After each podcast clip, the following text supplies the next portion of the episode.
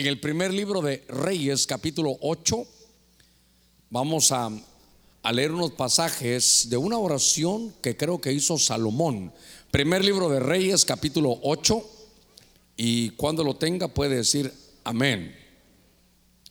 Uy, nadie trajo Biblia. Bueno, muy rápido yo también, ¿verdad?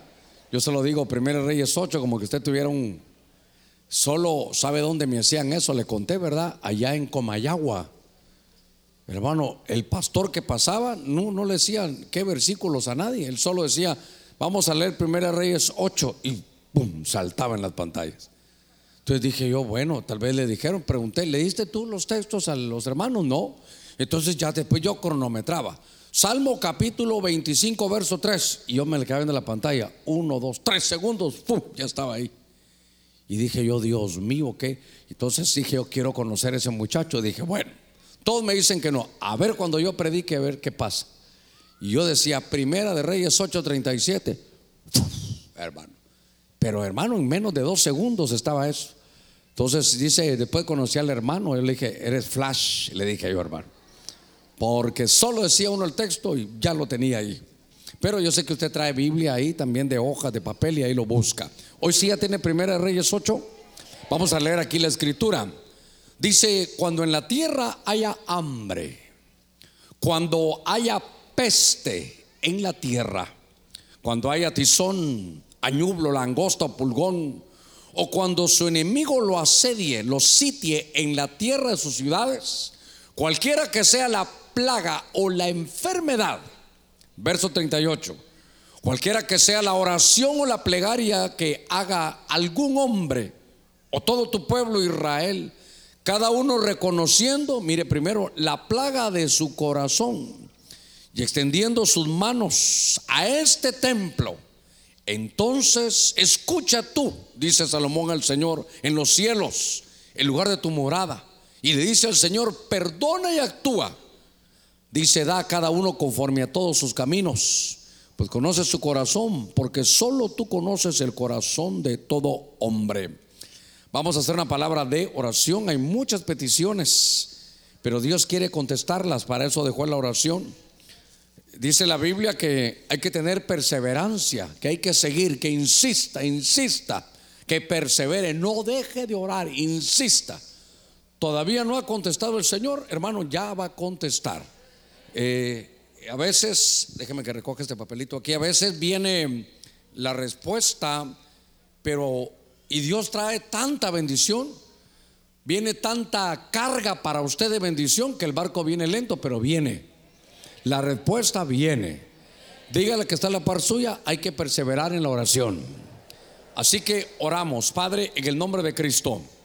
Señor, toda la iglesia estamos abriendo nuestros labios, orando por cada ruego, cada petición que tu pueblo tiene, cada necesidad, Señor. Mira las necesidades económicas, mira el que no tiene trabajo. Señor, hoy has dado palabra y sé que no nos hará falta nada, que tú eres nuestro proveedor. Tú eres el que nos preserva en esta tierra. Tú nos has traído en esta tierra y esta es nuestra Canaán. Te pedimos en el nombre de Cristo que tu bendición esté sobre cada uno de nosotros. Te pedimos por el pastor Ismael Paz, que tú pongas tu mano de bendición, que guíes a los médicos. Señor, para que tú hagas tu voluntad. Te pedimos en el nombre de Cristo que sanes, que bendigas a tu pueblo. Y que Señor, esta misma noche, esta misma tarde, tu bendición está en este lugar. Declaramos que este es un lugar apto. Señor, estamos dominando este lugar con nuestros labios en tu nombre. Desde ya declaramos un buen lugar para predicar tu palabra. Hoy harás grandes cosas, vas a proteger a tu pueblo. Todo lo, Señor, lo pedimos en el nombre de tu Hijo amado, Cristo Jesús, nuestro Salvador. Amén y amén. Gloria a nuestro Señor. Démosle palmas fuertes a nuestro Señor. Gloria a Dios. Gloria al Señor. Voy a tomar unos minutitos este, este domingo porque quiero hablarle de cómo se vence, hermano, una peste. En la Biblia a veces dice peste, a veces dice pestilencia. También la Biblia dice epidemia.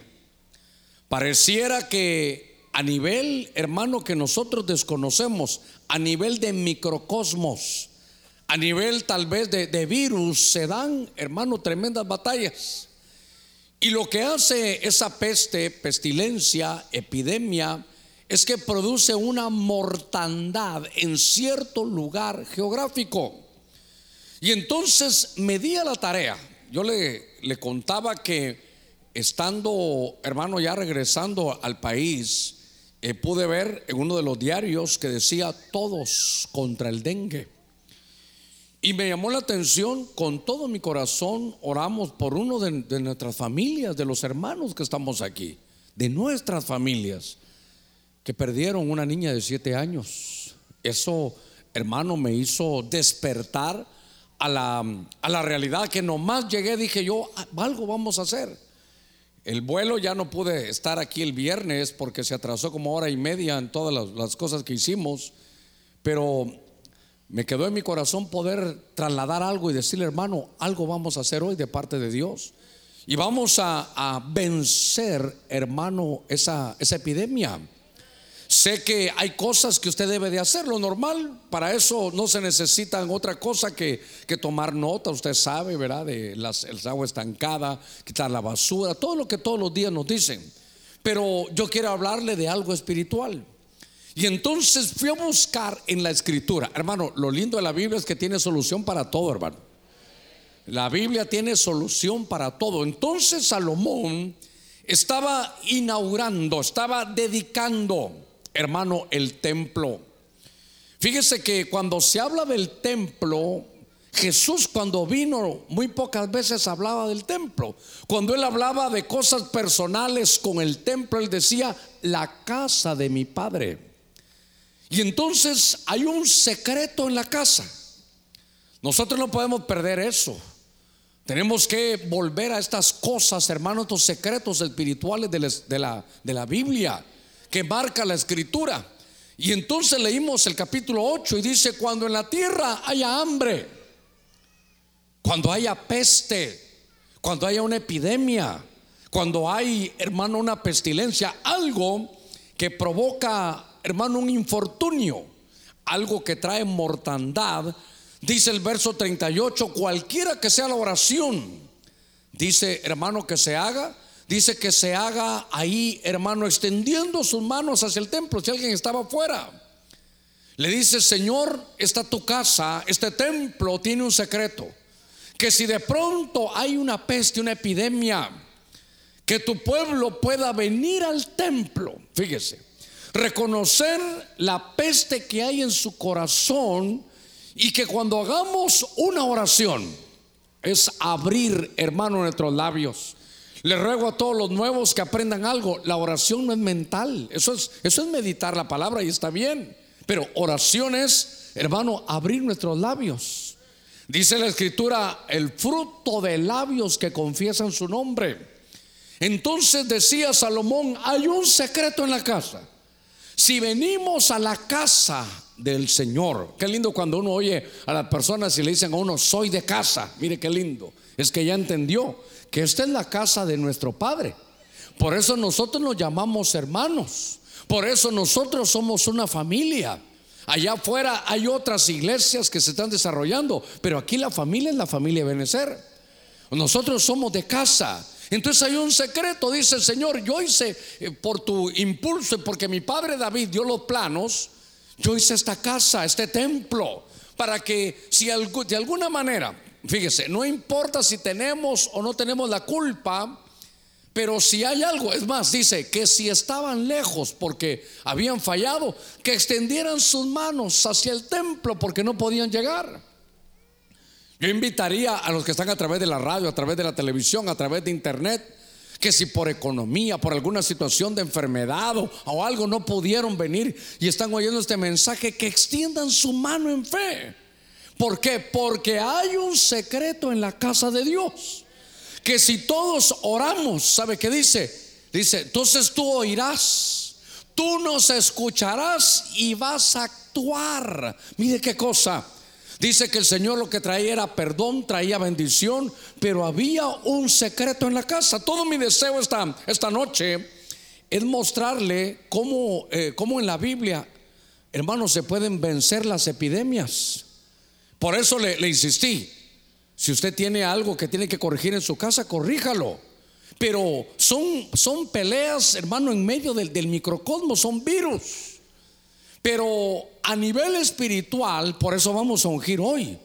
Porque entonces es una señal que, que usted va a llevar en su, en, su, en su cuerpo, que es el templo de Dios. Fíjese que aquí estamos un conjunto de templos dentro de este templo arquitectónico. Somos templos espirituales congregados en un templo arquitectónico. Y entonces fíjese que si nosotros oramos todos, hermano, en el mismo fluir, aquí en el templo, la casa del Padre tiene un secreto. Que entonces Dios nos va a escuchar y Dios va a actuar y va a traer solución frente a esa peste epidemia que de pronto, hermanos, se está desarrollando. Fíjese, fíjese qué cosa esta. Entonces, yo creo que, que tenemos que saber que una oración que Él escuchará y dice, tú lo escucharás y actuarás, hermano, dice aquí, a nuestro favor. Cuando me doy cuenta de esto, me doy a la tarea.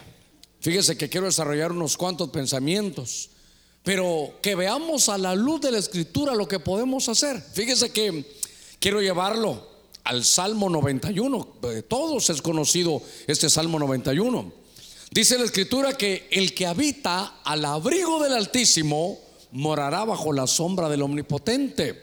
Diré yo a Jehová, tú eres refugio mío y castillo mío, mi Dios en el cual yo confío. Dice el verso 3, porque Él te librará de la trampa del cazador y de la peste destructora. Entonces, yo creo que todos tenemos que, ver este salmo, hermano, este es un salmo de David. Y note que en los días de David hubo esas, esas mortandades, hermano, tremendas mortandades. Había situaciones que de pronto algo sucedía.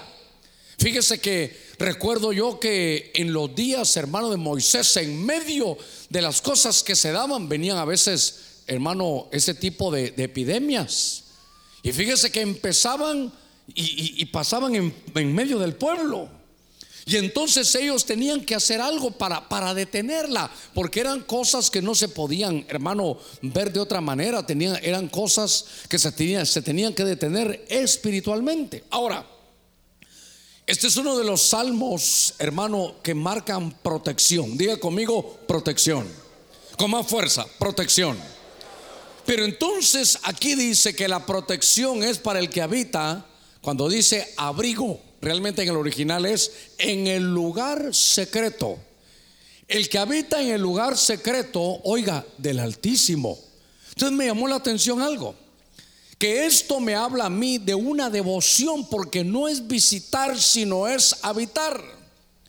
Ahorita yo estuve fuera del país, yo no estuve habitando, yo llegué de visita. Yo sabía que iba a llegar y que me tenía que ir. Fíjese que cuando yo voy, hermano, estoy con toda mi pasión, quiero atender, yo sé que llegué a edificar, mi tarea es ir a edificar donde voy. Pero cuando yo termino el último culto, ¿sabe qué quisiera yo, hermano? Cerrar los ojos y estar en San Pedro. Y a veces me tengo que quedar un día más y yo el otro día ya estoy ya incómodo, peor si son dos días, ya el segundo día hasta de mal humor ando, hermano. Y pensar en el viaje y todo, pero ¿sabe por qué veo yo eso? Porque yo, yo ya terminé, yo estoy de visita. Pero aquí dice, el que habita en el lugar secreto.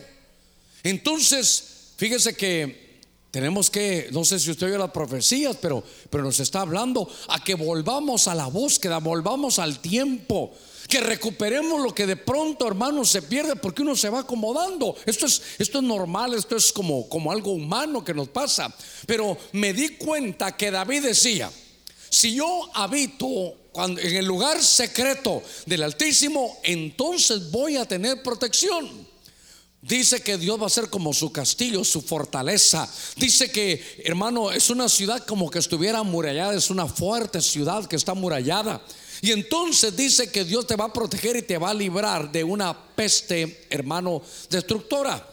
Por eso, cuando usted esté ahí en los salmos, dice que Él te va a librar, hermano, de, de las situaciones que se dan en las noches.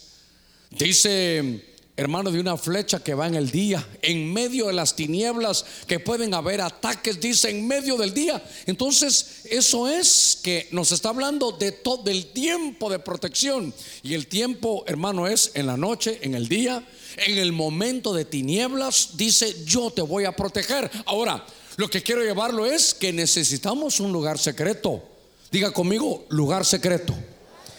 ¿Qué significa eso? Se recuerda que cuando Jesús está hablando, dice que nosotros, dice, cuando vayáis a orar, entra en lo secreto. Cierra la puerta de tu lugar secreto. Y tú que me buscas en lo secreto, dice la escritura, yo te voy a recompensar en público. Entonces, es necesario volver a que todos tengamos un lugar secreto. Perdónenme, este no es un lugar secreto, es un lugar público. Aquí venimos todos a reunirnos. Pero usted, hermano, sí, usted, usted. Usted es el que, que junto conmigo tenemos que tener en nuestra casa nuestro lugar de oración y de búsqueda.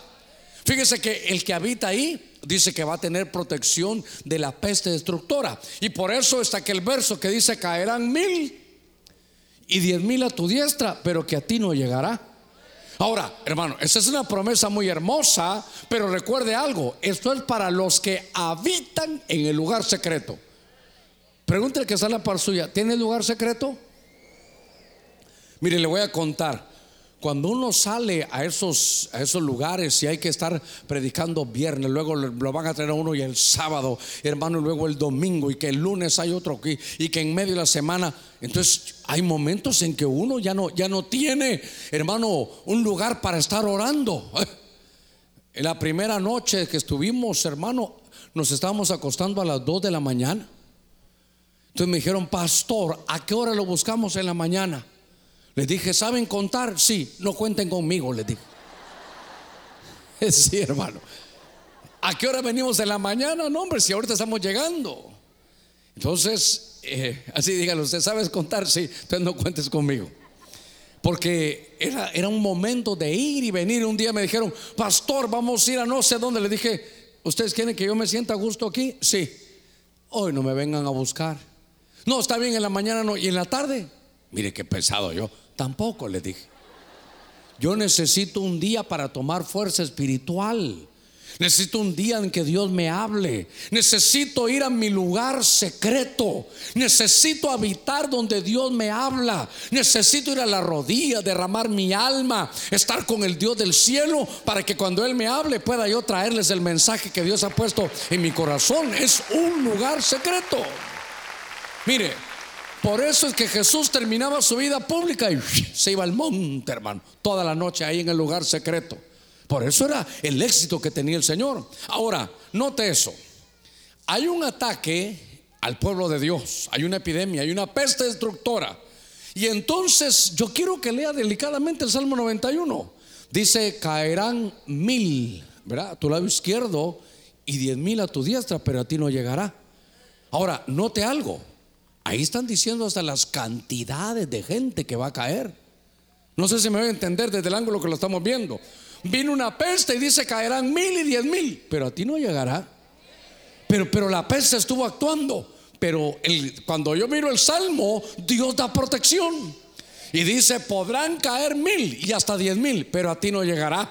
¿Por qué? Porque tú habitas en el lugar secreto, tú buscas al Dios altísimo, estás en medio de esta tremenda bendición que Dios ha dado en su protección. Fíjense que por lo menos Abraham, ¿se recuerda? Abraham dice que se enfrentó a aquel sacerdote de Melquisedec, del Dios altísimo. ¿Se recuerda que hemos platicado? Y le vino su provisión económica. Pero, pero Abraham no solo tenía ese problema, luego Abraham tenía un problema que Dios lo iba a heredar y él decía, pero es que no tengo a quien dejarlo, no tengo hijo. Entonces dice que vino otra función, otra, otra, a ver, otro oficio divino. Y entonces le salió el Dios omnipotente. El que habita el abrigo del Altísimo morará bajo la sombra del omnipotente, del todopoderoso, del Shaddai. Y entonces el oficio divino de Dios del Shaddai trabajó en Abraham y en Sara para darle fertilidad.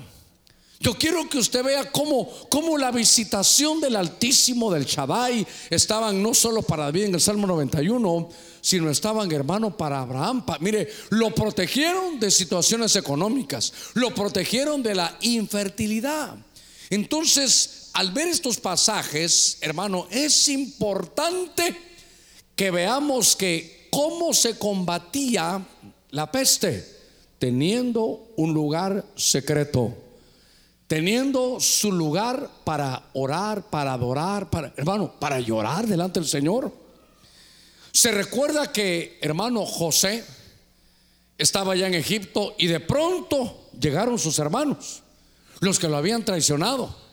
Y entonces era tanto la emoción, hermano, de tenerlos ahí, que él ya no aguantó más, se levantó de la mesa, se recuerda que hizo se fue a un lugar secreto, su cuarto secreto, y ahí a puerta cerrada lloró. Dice hermano que clamaba llorando, se oía hasta afuera. Él se retiró, dejó a todos allá comiendo y él se fue a llorar. Después solo se lavó la cara y volvió a regresar ya. Ya como que sin nada. Pero ¿cómo pudo él llegar, bendecirlos, perdonarlos después que habían hecho eso? ¿Cómo lo logró? Tenía su lugar secreto. Entonces estaba viendo yo cómo se vencían, hermanos, las plagas y David decía, esto es algo espiritual. Fíjese, mi cuerpo no puede ver los virus que se acercan, pero yo sé que si habito al abrigo del Altísimo, si habito en el lugar secreto del Altísimo, Dios me va a proteger. Me va a proteger de día, de noche, al mediodía, en tiempo de tinieblas, en todo tiempo. Y podrá caer mil y diez mil, pero a mí no me va a llegar. Mire que el démosle palmas fuertes a nuestro Señor. Gloria a Dios.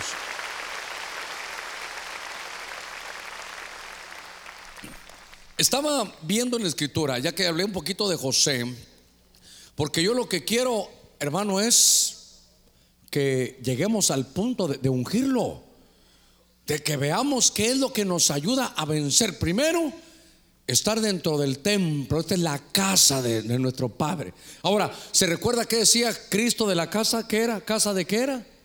De oración. Dice, tú escucharás y actuarás. Hoy vamos a hacer una oración. Juntos, hermanos, todos. Y Dios va a escuchar y va a actuar a nuestro favor. Fíjese que estaba leyendo esto. Jeremías capítulo 34. Venga conmigo, verso, verso 17.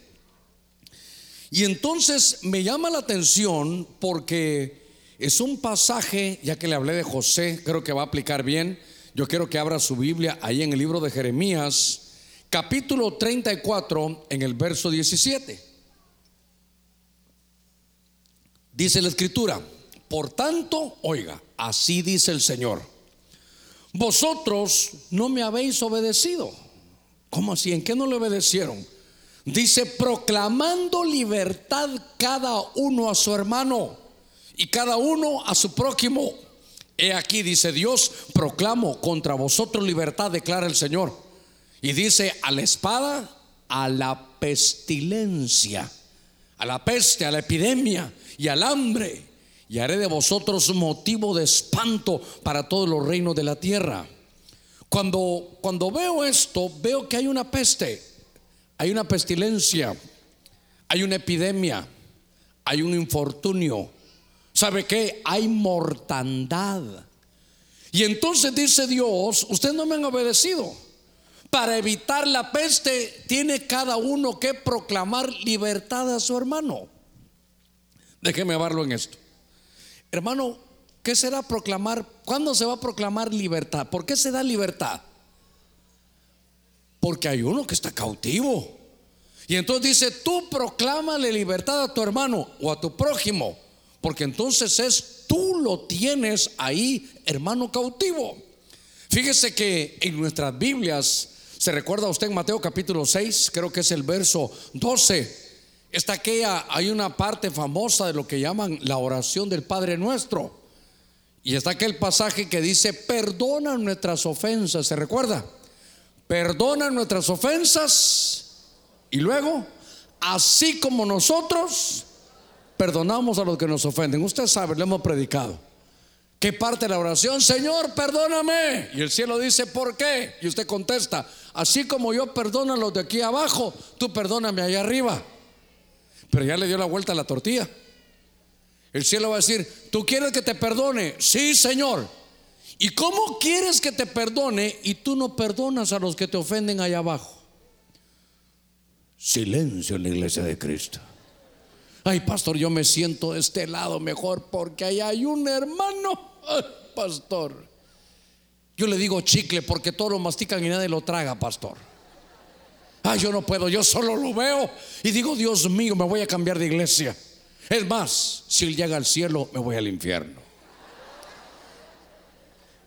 Fíjese qué cosas tan sencillas en el mundo espiritual. Fíjese que la versión del oso me gustó, porque esa versión dice en Mateo 6:12, suéltanos nuestras deudas, como también nosotros soltamos a nuestros deudores.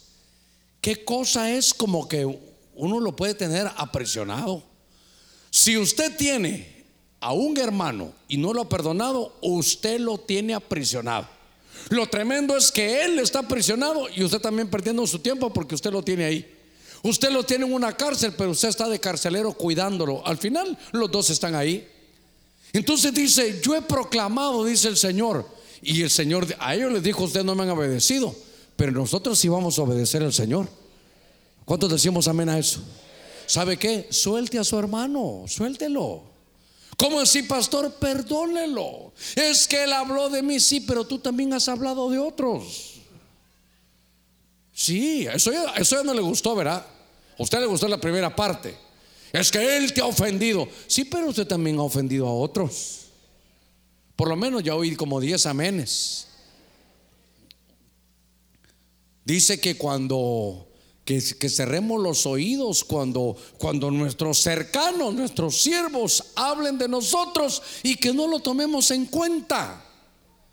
Y dice Eclesiastés, porque tú sabes que tú también muchas veces has hablado también de ellos. Yo cuando lo leí, hermano, hasta, hasta dejé la Biblia ahí, hermano. Dije, qué versión más fuerte esta. ¿Por qué se ocupan tanto de mí? Hermano, queremos vencer a la peste, a la pestilencia, al infortunio, a esa plaga, a eso, a esos virus que de pronto pueden atacarlo a usted o a uno de sus hijos. ¿Sabe qué es el Señor? Ya te ordené, obedéceme. ¿Qué me has dicho, Señor? Por ejemplo, un día de ayuno, ah, dos te hago, Señor. Quiero que te vayas en bus teniendo carro. Qué lindo, está bien, Señor. Perfecto. Pero quiero que perdones a tu hermano. Eso sí no puedo, Señor. Ah, es que me ofendió, es que me robó, es que habló de mí, me puso por los suelos. Tú también has hecho lo mismo. Y usted se me queda viendo como que, y usted también, ve, pastor, yo también. Si a mí fue el primero que me lo dijeron. Fíjese que entonces lo que yo veo aquí es, hermano, vuelvo a la vida de José. Hermano, José es un hombre que nos enseña muchas cosas. Y note que todo lo que le había sucedido a José era un plan de Dios. No sé si es en los capítulos 40 y algo, por ahí 45, pero cuando él sale en ese momento, le decía yo, se lava la cara y sale, y entonces sus hermanos lo reconocen, empiezan a llorar, a abrazarlo, a pedirle perdón, y le dice, no se sientan culpables, mire qué cosa. No se sientan culpables de que, mire, de que me tuvieron 13 años sin ver a mi papá. No se sientan culpables de que me vendieron a los madianitas. No se sientan culpables que, hermano, que por estar trabajando en un lugar y, cubrirme, la, la esposa de Potifar me metió a la cárcel. No se sientan culpables que estuvo en la cárcel más de dos años. Mire, hermano, todo lo que le pasó a José. Y entonces él dice, porque Dios me envió aquí, porque sabía que iba a venir tiempo de hambre. Dios me envió aquí porque sabía que iba a haber una peste que iba a destruir con hambre a todos. Pero Dios me envió a que yo estuviera aquí. Ahora estoy en eminencia. Dios me puso a mí para ser proveedor, oiga, y para preservarlos. Ahora, lo que me llama la atención es que planes los de Dios, hermano. Y a veces uno no lo entiende. Dios le dice, tú vas a ser grande, eh, tus, tus gavillas van a crecer y desarrollar y las gavillas de tus hermanos se van a, se van a, doblegar frente a, a los tuyos.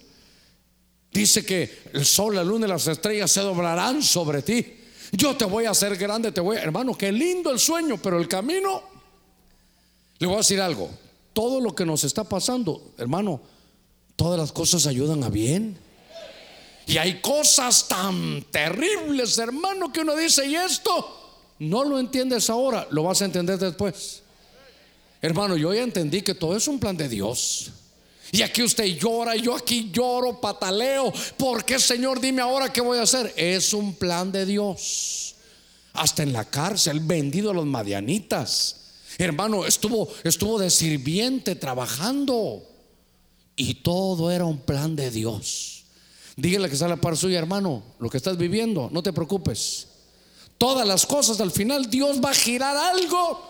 Decía una de las profecías, va a cambiar el tiempo. Él puede cambiar las cosas de un momento a otro, pero todo, hermano, las cosas que te pasan a, ti y a mí, dice la escritura, que al final operan para bien.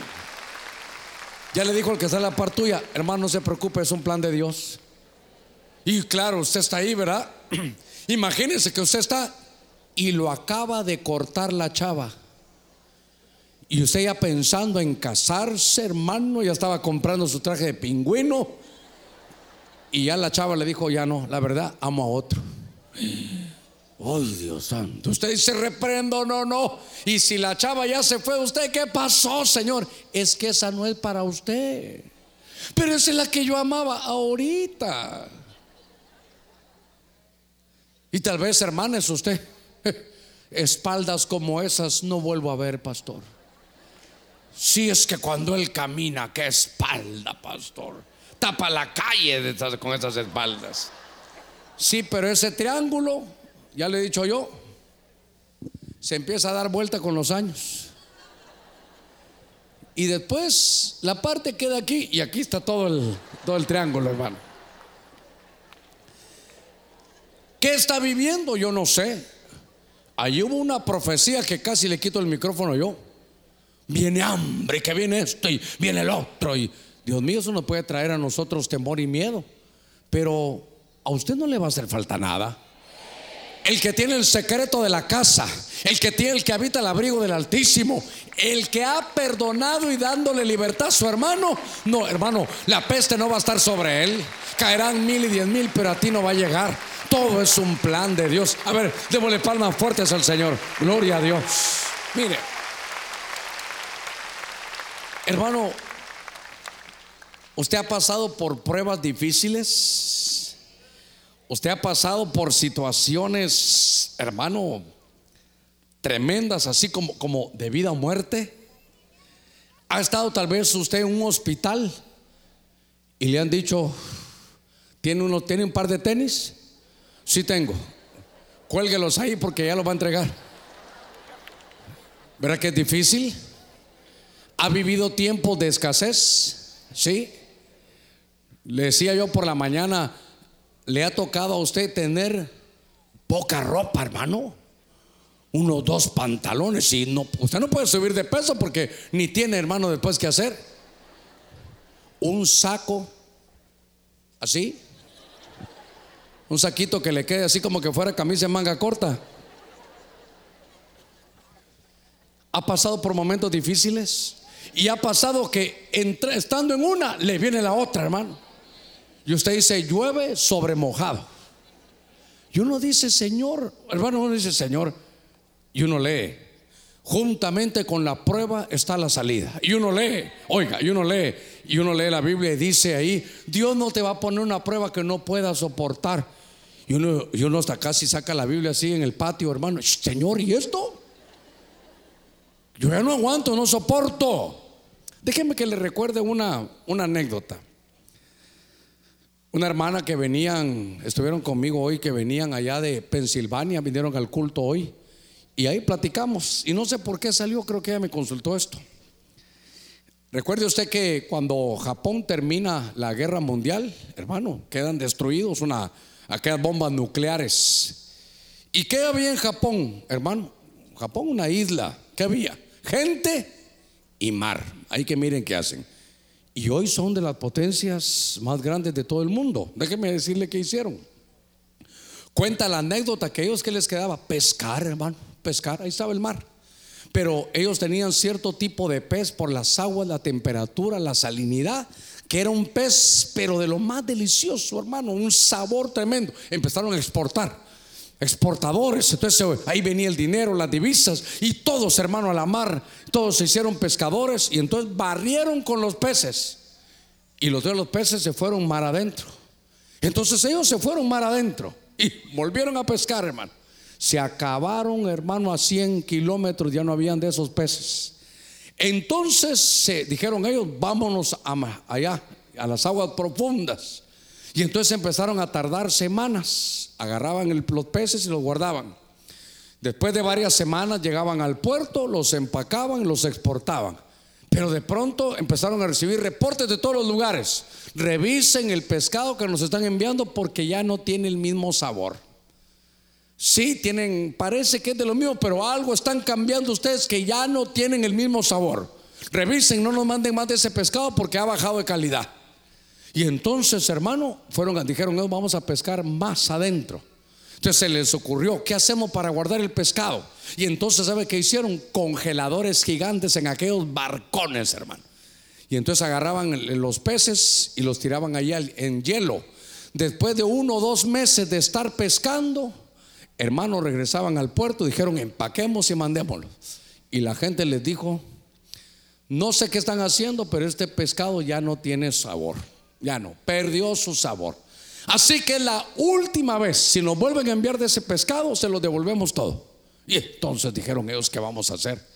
Y entonces mandaron barcos, hermano, y pusieron ahí unas piscinas, ya, ya, no, ya, no, los, ya no los congelaron sino los barcos tenían piscinas gigantes y ahí metían a todos los peces, aquel montón de peces, hermano.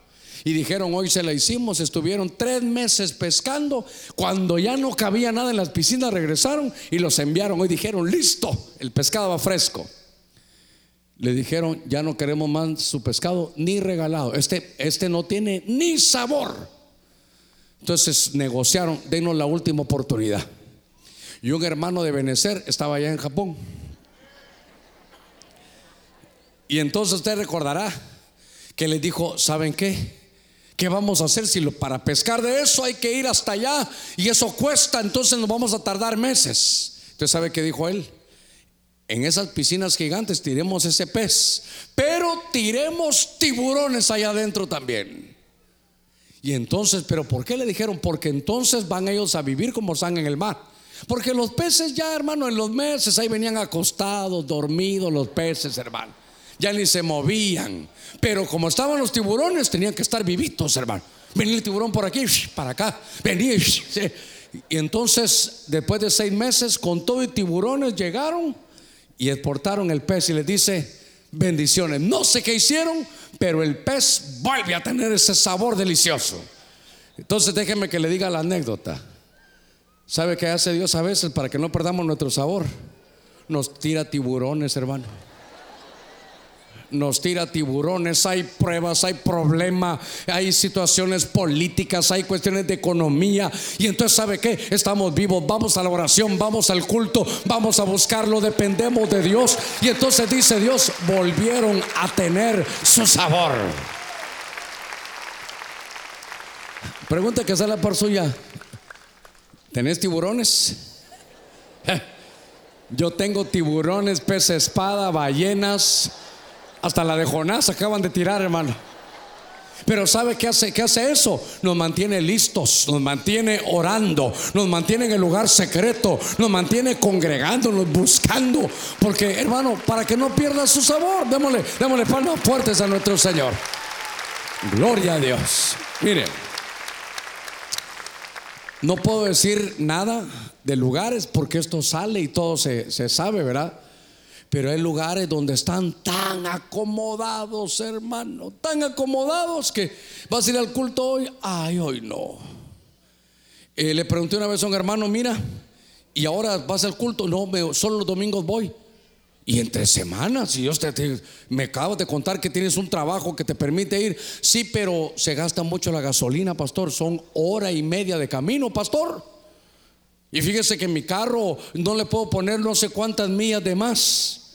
Y dije yo, ay, este sí quiere un tiburón, dije yo, hermano. Entonces ahora solo los domingos, pastor, solo los domingos. Pero a veces amanezco muy cansado porque fíjese que Dios me dio cuatro restaurantes y son en diferentes lugares. Paso viéndolos y entonces el único día que me queda para verlos es el domingo. Estos se acomodaron, ¿sabe qué? Perdieron su sabor. Ahora se levantan, hermano, descalzos y, y en alfombra, aire acondicionado, el carro del año, su apartamento pagado Hermano, no hay problemas en las calles. Fíjese que podían salir a las 2 de la mañana, tomarse un café allá afuera. 2 de la mañana, hermano. Fíjese que uno de esos días, allá en esa tierra donde me tocó irme ahora a predicar, me levanté por los horarios, tenía que agarrar unos horarios y me levanté a las 6 de la mañana. Entonces dije yo, Dios mío, que hago todo oscuro.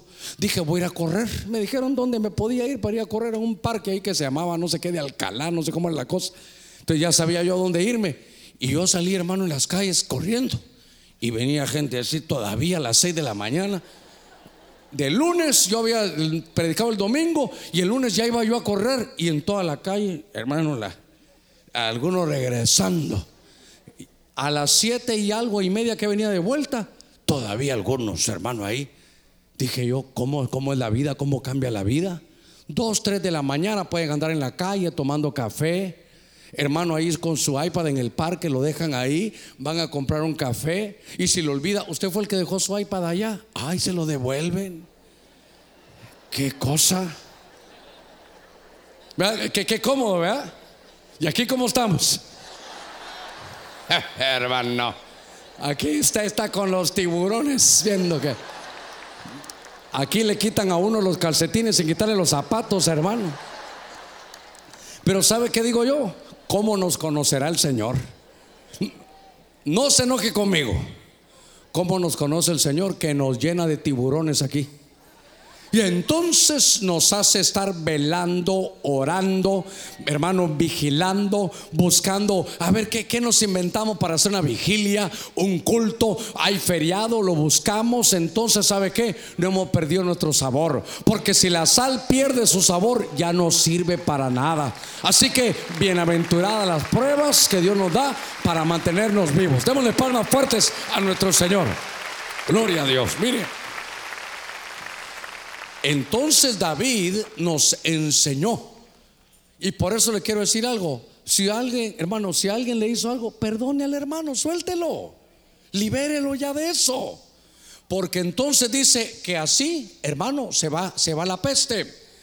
Déjenme avanzar, déjenme avanzar. Segunda de Samuel capítulo 24, verso 21. Busque el, el texto, por favor. Hemos visto el secreto de la casa, la oración en medio de la casa, la protección del lugar secreto con el Altísimo, el libertar a los hermanos. Pero en 2 Samuel capítulo 24, verso 21, dice, y Arauna preguntó, ¿por qué viene mi señor el rey a su siervo?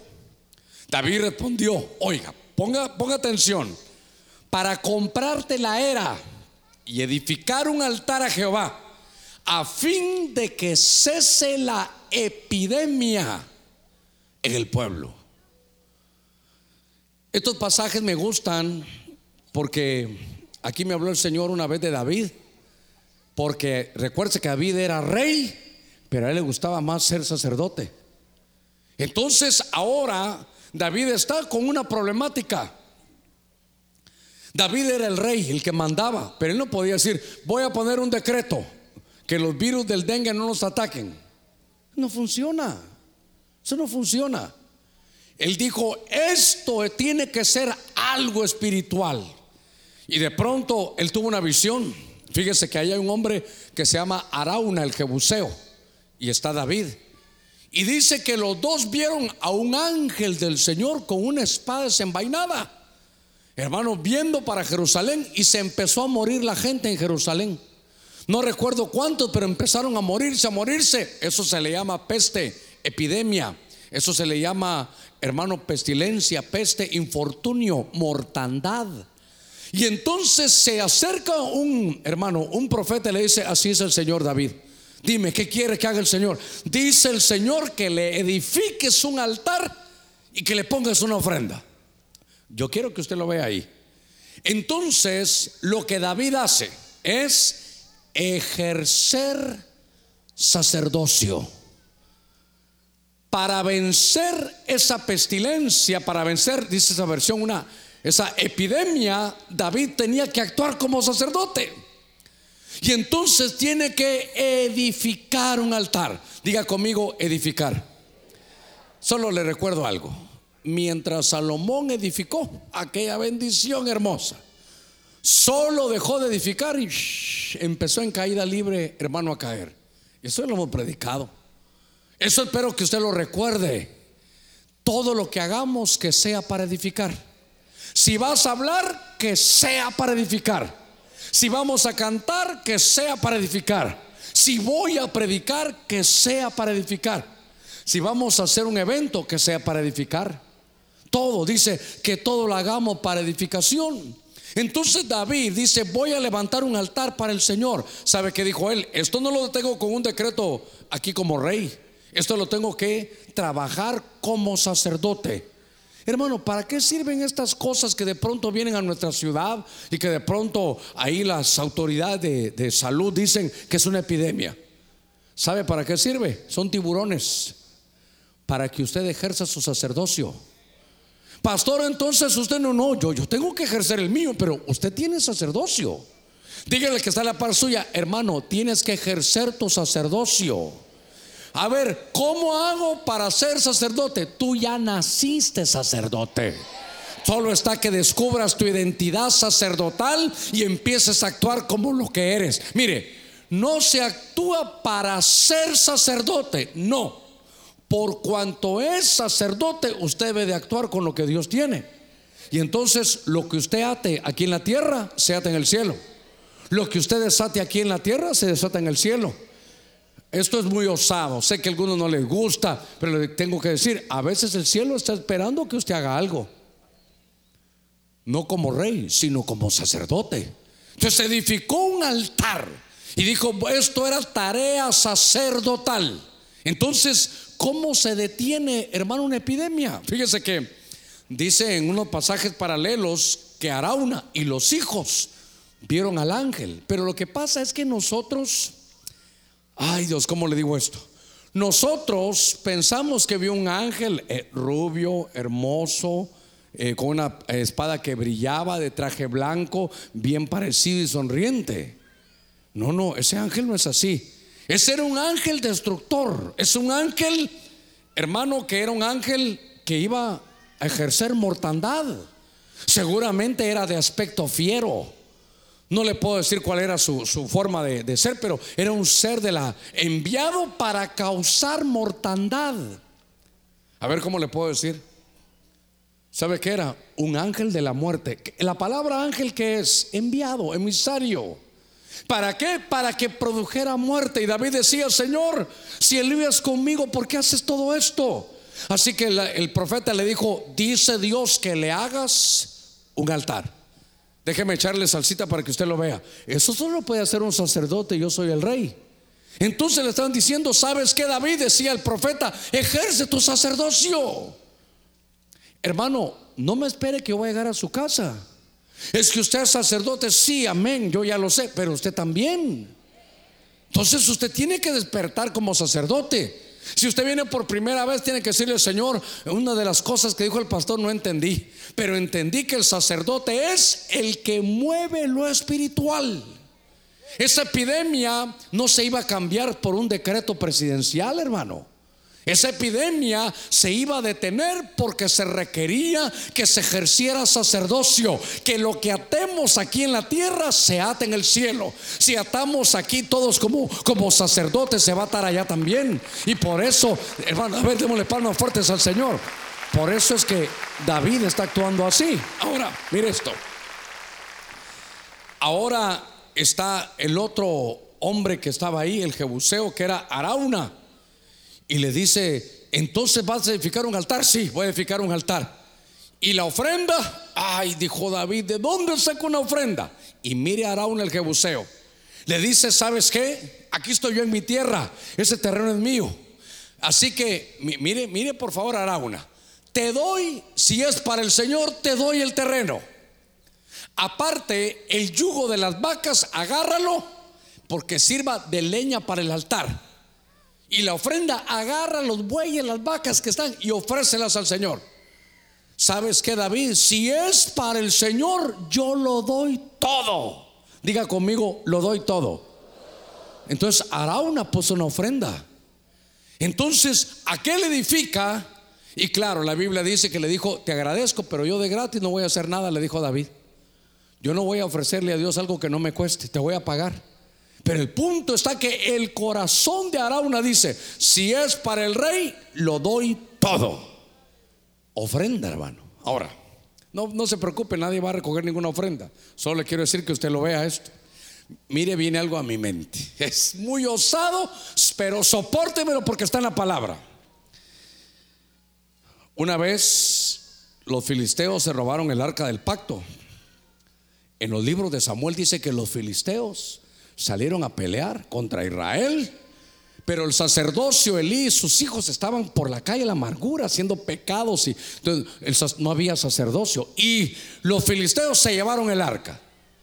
¿Se recuerda usted que pasaron por cinco ciudades? ¿Se recuerda usted qué pasó cuando los filisteos se llevaron el arca del pacto? ¿Qué le pasó a los filisteos? Les vino una peste, les vino una plaga, les vino una enfermedad. ¿Se recuerda cuál era? hemorroides, hermano. Y entonces ellos dijeron, ha de ser por el arca, ya no la quiero yo, que se vaya a otra ciudad.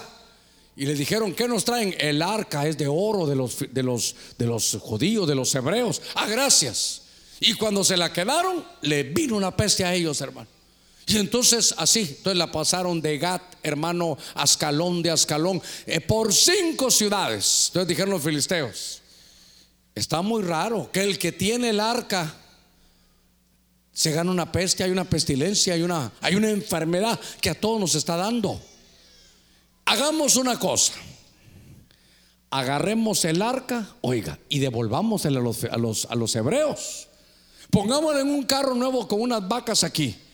Y si las vacas van con destino a, creo que era la ciudad de Semes o algo así, o Semesh era la ciudad, o Shemesh era la ciudad si van ahí, es que esto era de Dios. Y si van para otro lado, entonces era casualidad que no haya pasado esto. Y entonces dice que uno de los sacerdotes, hermano, de los filisteos, es que esto es lo que me llama la atención, les dijo, póngame cuidado, no vayan a devolver el arca solo así. ¿Se recuerda qué le pusieron al arca? Le pusieron la forma de los tumores, de los hemorroides en oro, ratones de oro. ¿Sabe qué dijeron? No devolvamos el arca, ponga cuidado, sin una ofrenda para ese Dios tan poderoso de ellos. ¿Sabe lo que me llamó la atención? Hasta los filisteos sabían del poder de una ofrenda. Revíselo, revíselo. Sé que con eso algunos enemigos me van a señalar, que me señalen, hermano. Y cuando me señalen, uy, hermano Germán, que está predicando, le voy a decir ignorante, lean la Biblia. Lo que estamos predicando está en la escritura. Y entonces entregaron el arca con una ofrenda. se fue la peste. Se les quitó rápido la enfermedad. Ya ninguno se enfermó. Entonces yo, los, ahorita vino a mi mente porque Arauna dio una ofrenda. Y David ejerció sacerdote. Entonces, a ver, a ver, baje sus ojitos conmigo. Ya, ya voy a terminar y vamos a, vamos a ungir. Llevo 53 minutos. Solo baje su, su, su vista a 2 Samuel 24, 25. Lea lo que dice ahí. David edificó ahí un altar a Jehová. Eso solo lo puede hacer un sacerdote. Y ofreció holocaustos y sacrificios de paz. Ah, aquí está otra vez. Sacrificios de paz. Dice, ofreció holocaustos y sacrificios de paz. Así Jehová atendió las súplicas. ¿Está leyendo conmigo? en favor de la tierra. ¿Y qué dice? Y cesó la epidemia. en Israel. Dije yo, el mundo espiritual, yo cada día leo y digo, Señor, más de 40 años de estar en esto y siempre hay algo nuevo, hermano. Hasta los filisteos sabían del poder de una ofrenda. Entonces, ¿sabe qué? Cuando usted vaya a ofrendar, dígale, Señor, por eso fue que hablamos hoy, esta es una ofrenda de paz para ti. ¿Para qué? Para que cese la epidemia, no en Israel, sino en Honduras. Es más, no hermano, no en otro, no en Israel, sino en San Pedro Sula. Y que cada uno que oye este mensaje pueda encontrar cómo la Biblia tiene, hermano, el poder vencer epidemias. Le ruego, por eso desde el principio le dije, hay que hacer lo que nos toca. Evitar, hermano, la basura. Eso nos trae orden. Evitar la basura, eh, que no se haga el agua estancada. Otro día vamos a hablar porque eso es, es espiritual también, hay que aplicarlo lo espiritual. Pero hagamos eso, pero, pero lo espiritual hay que verlo. Yo quiero, yo quiero llevarlo a que vea conmigo el secreto de la oración en la casa. La protección del Salmo 91 es para el que tiene lugar secreto. Hermano, mira qué fácil esta, aunque a usted le parezca difícil, libertar al hermano que usted no ha perdonado. Perdónelo hoy, hermano, llámelo, llámelo. ¿Sabe que hermano? Yo lo perdono. Yo no le estoy pidiendo perdón. No, hermano, yo, aunque usted no me pida, yo ya lo perdoné. Punto. Porque cuando usted llegue y pide perdón, usted ya está listo. ¿Qué va a hacer el otro? Es el problema de él. Si el otro le dice, yo no te voy a perdonar. Bueno, hermano, yo con todo mi corazón le pido perdón. Pues yo no. Mire, como dicen algunos, solo Dios perdona, le dicen a uno. Yo no tengo ese privilegio, que Dios te perdone, porque yo no puedo. Y no dice la Biblia ahí, perdona nuestras ofensas, así como nosotros perdonamos a los que nos ofenden. Pregúntale que está en la par suya, ¿ya perdonaste al que te ofendió? Eh, si no le contestó es que no le ha perdonado, hermano. Pero así se, así se cesa una, una, una peste. Ejerciendo el sacerdocio y la ofrenda de Arauna, él lo dio todo. Voy a cerrar. Me gustaría que los ancianos fueran, y tal vez los de alabanza rápidamente. Solo voy a leerle este texto. Quiero que abra su Biblia para ir cerrando. Dice la escritura en Éxodo 9:26. Busque conmigo. Éxodo capítulo 9, verso 26. Solo en la tierra de Gosén, donde habitaban los hijos de Israel, que dice, no cayó granizo bueno, afuera está lloviendo. Me encanta que así no se puede ir usted. Gloria a Dios. Sí, hombre. Le voy a decir algo. Solo en la tierra de Gosén, donde habitaban los hijos de Dios, no cayó granizo. ¿Qué cosa, hermano? ¿Qué era el granizo en Éxodo capítulo 9? Las plagas. Esas plagas, se recuerda, eran para Egipto. Y entonces había un lugar, había una atmósfera donde estaba el pueblo de Dios. Y el pueblo de Dios, habían plagas afuera, pero a ellos no les llegó. Gosén es una atmósfera de protección espiritual. ¿Sabe qué era? Lugar donde habían pastores. Y entonces le dijeron, y los pastores, dice, los egipcios no les caen bien los pastores.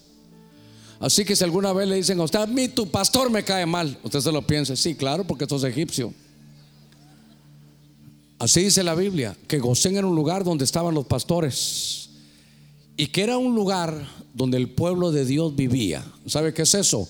Donde usted viva, cuando usted llegue a su casa, declárelo como un gozén.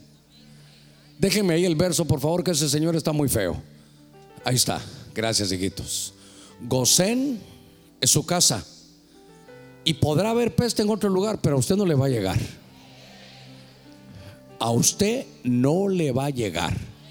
No sé si oyó una de las profecías que, hermano, la hierba al final se seca y que la flor se marchita, pero la palabra de Dios permanece para siempre. La palabra de Dios es eterna.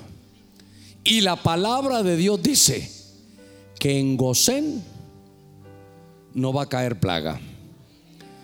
¿Qué vamos a hacer ahora?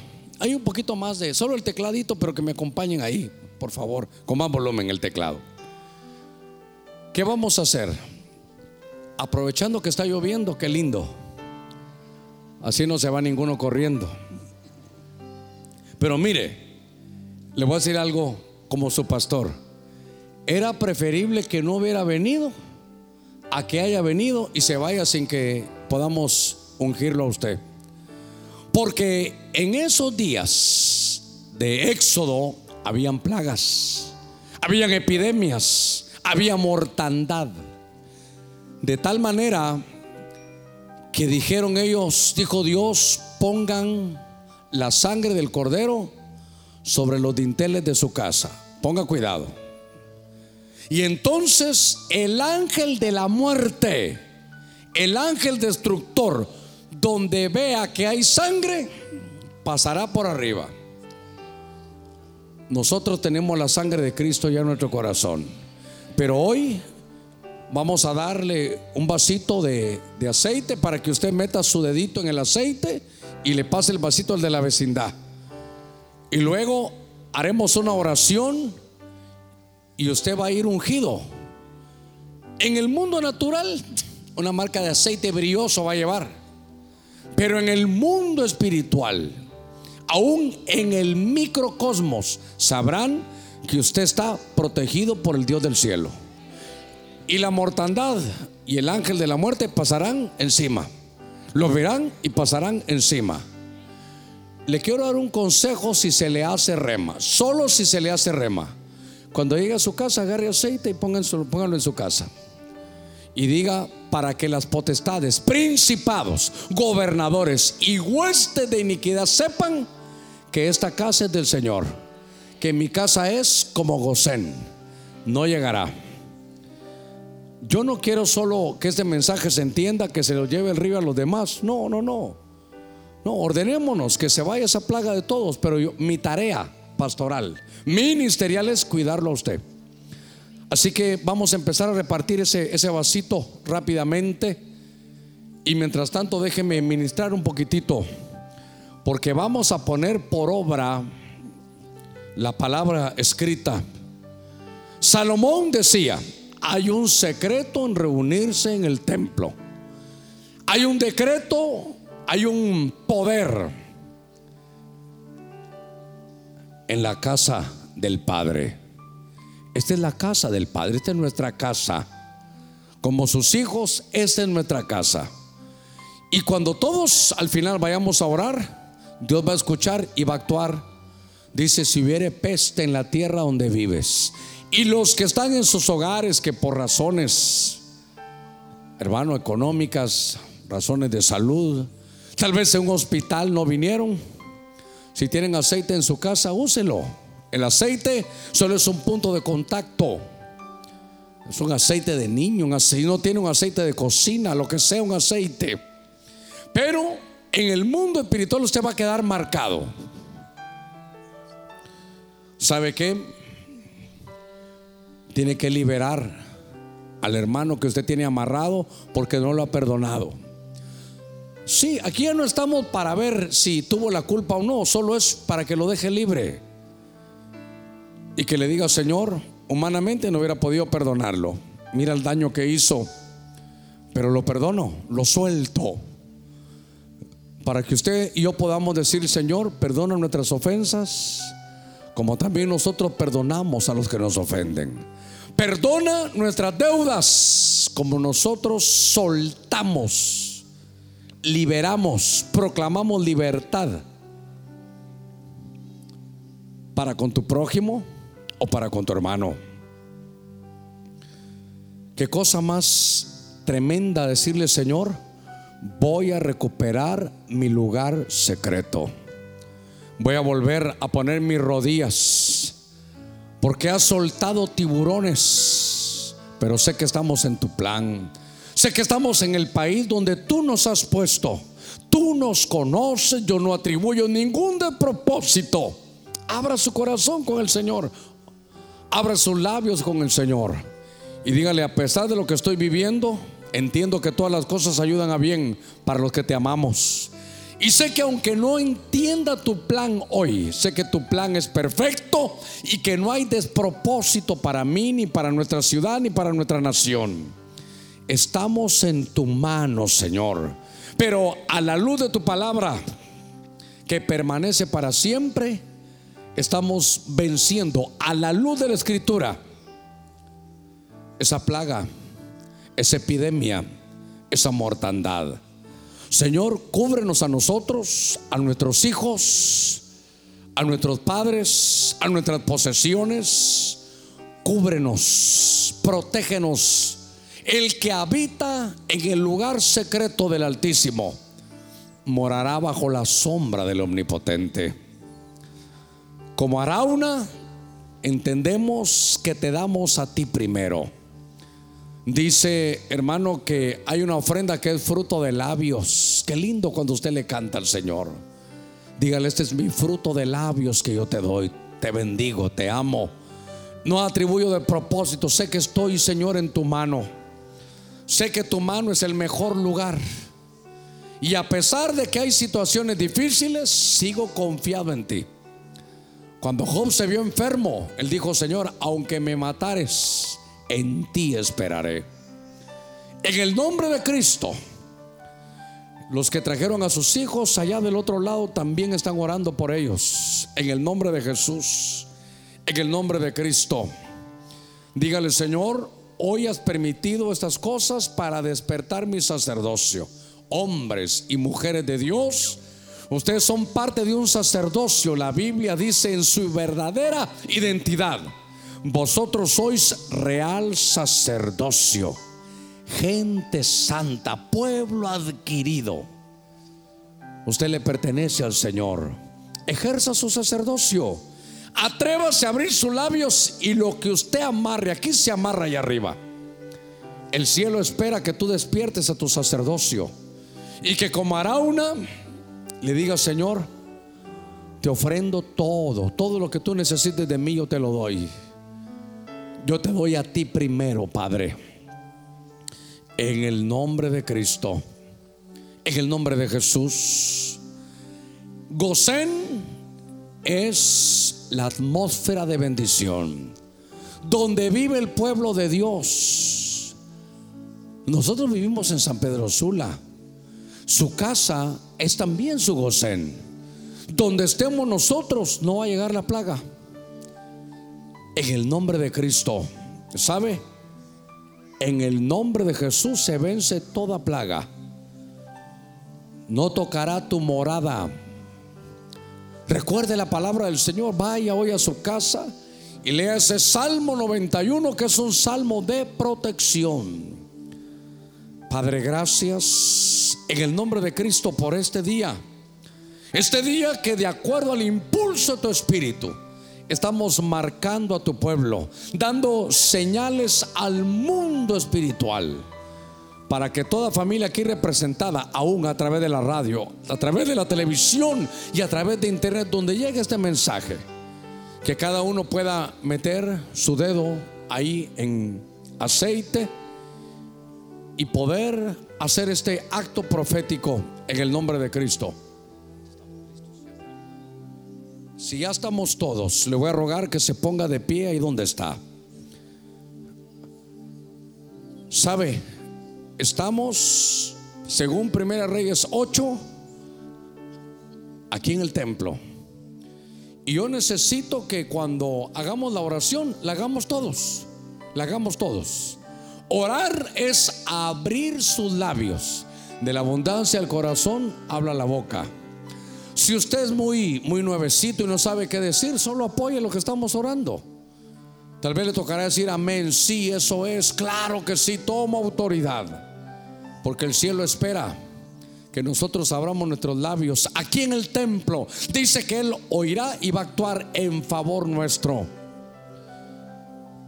Aquí tenemos este aceite. ya lo tiene en su mano. Y yo también voy a aprovechar para que ahora que lo tiene en su mano, hay muchos que todavía no tienen trabajo. Otros que ya tienen, pero no tienen el trabajo que Dios quiere que usted tenga. Yo le voy a rogar que ponga un poquito de este aceite en su rostro, tal vez en su frente, para que tenga una gracia especial donde usted vaya. Y Dios pueda darle ese trabajo que usted está esperando. Porque a Abraham se le apareció el Altísimo y le solventó su problema económico. Vino el Shaddai y le solventó su problema de fertilidad. Eran plagas de infertilidad, eran plagas económicas. Oramos. Le ruego que abra sus labios. Padre, en el nombre de Cristo. Señor, estamos esta noche reunidos con todo tu pueblo y ponemos este aceite, Señor, aquí ahora, en el rostro, nuestra frente, en nuestra manera de pensar Bendecimos, Señor, a tu pueblo.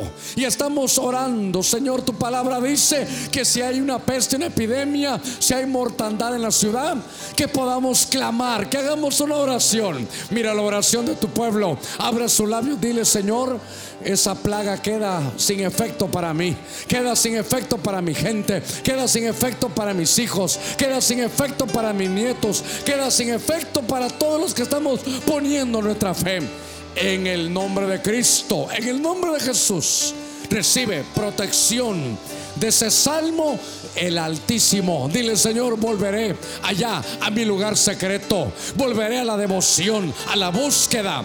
En el nombre de Cristo. Padre, gracias porque me tienes en esta ciudad, me tienes en este país. Y ahora entiendo que tú pones situaciones para despertar nuestro sacerdocio, para aprender a perdonar. Perdono a aquellos que me han ofendido. Los perdono de corazón, los libero.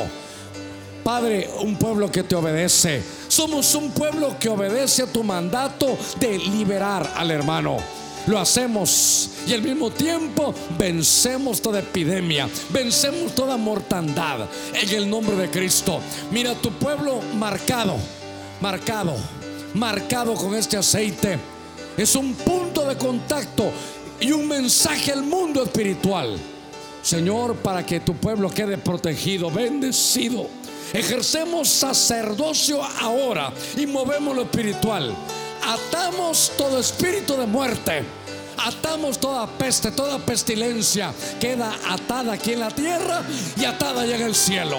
En el nombre de Cristo declaramos victoria, bendición. Se va todo temor y todo miedo. Y en su lugar, seguridad. Estoy seguro, estoy en la roca. Padre, gracias esta noche por tu bendición. Los que están a través de la radio, a través de la televisión, en el nombre de Cristo, ejerzo sacerdocio. Dígale, soy tu sacerdote, soy tu sacerdote. En el nombre de Cristo desato protección, desato bendición, desato trabajo nuevos, salarios nuevos, desato bendición para mi familia, desato confianza, devoción en el nombre de Cristo. Gracias, gracias, gracias. Señor, te ofrendo mi vida. Úsame. Dígale, Señor, úsame la ofrenda que te doy es de mi corazón. La ofrenda es mi vida. Úsame para lo que tú quieras. Y declaramos que este lugar, que su casa, que nuestra ciudad y nuestro país, por cuanto habitamos aquí, es un gocén. Y en gocén no entran las plagas. En el nombre de Cristo lo recibimos, lo creemos. Amén, amén, amén. Amén. Amén. Amén y amén. Démosle palmas fuertes a nuestro Señor. Aleluya. Vaya con paz, con bendición.